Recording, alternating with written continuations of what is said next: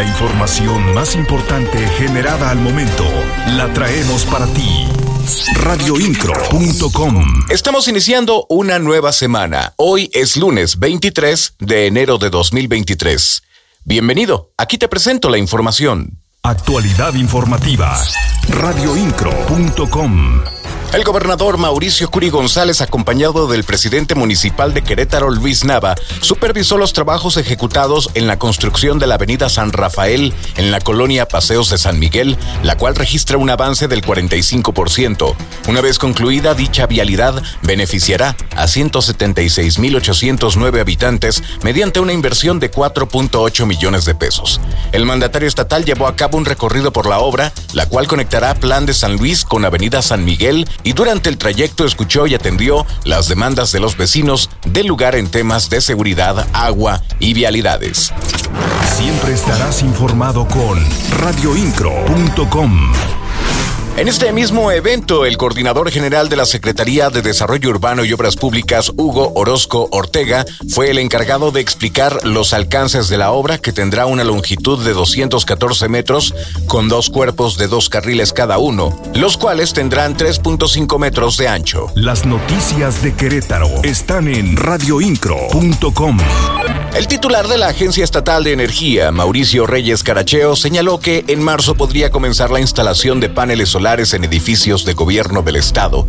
Detalló que solo están a la espera de solventar un asunto legal que encabezan los abogados del gobierno del Estado, ya que se busca que se aprueben ciertas cláusulas para que los paneles solares perduren y no se queden solo como un tema del sexenio.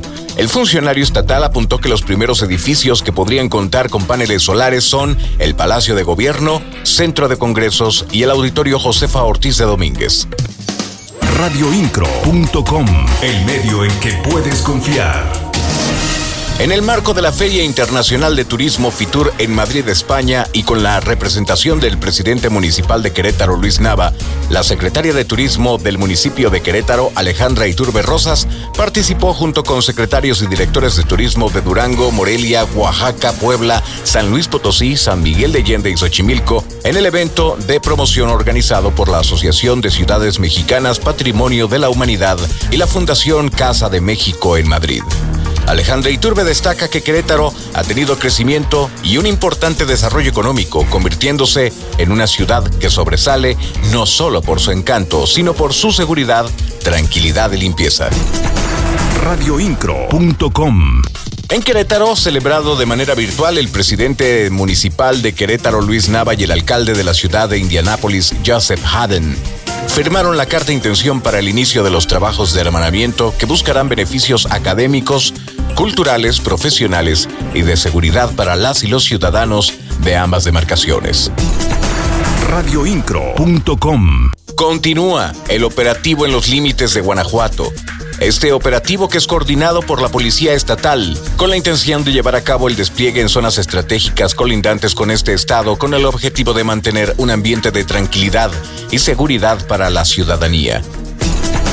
Radioincro.com Buscando adelantarse a la carrera política de 2024, este domingo se presentó de manera oficial el equipo de apoyo que simpatizará con Marcelo Ebrard e impulsará su proyecto para que pueda encabezar los comités de defensa de la llamada Cuarta Transformación.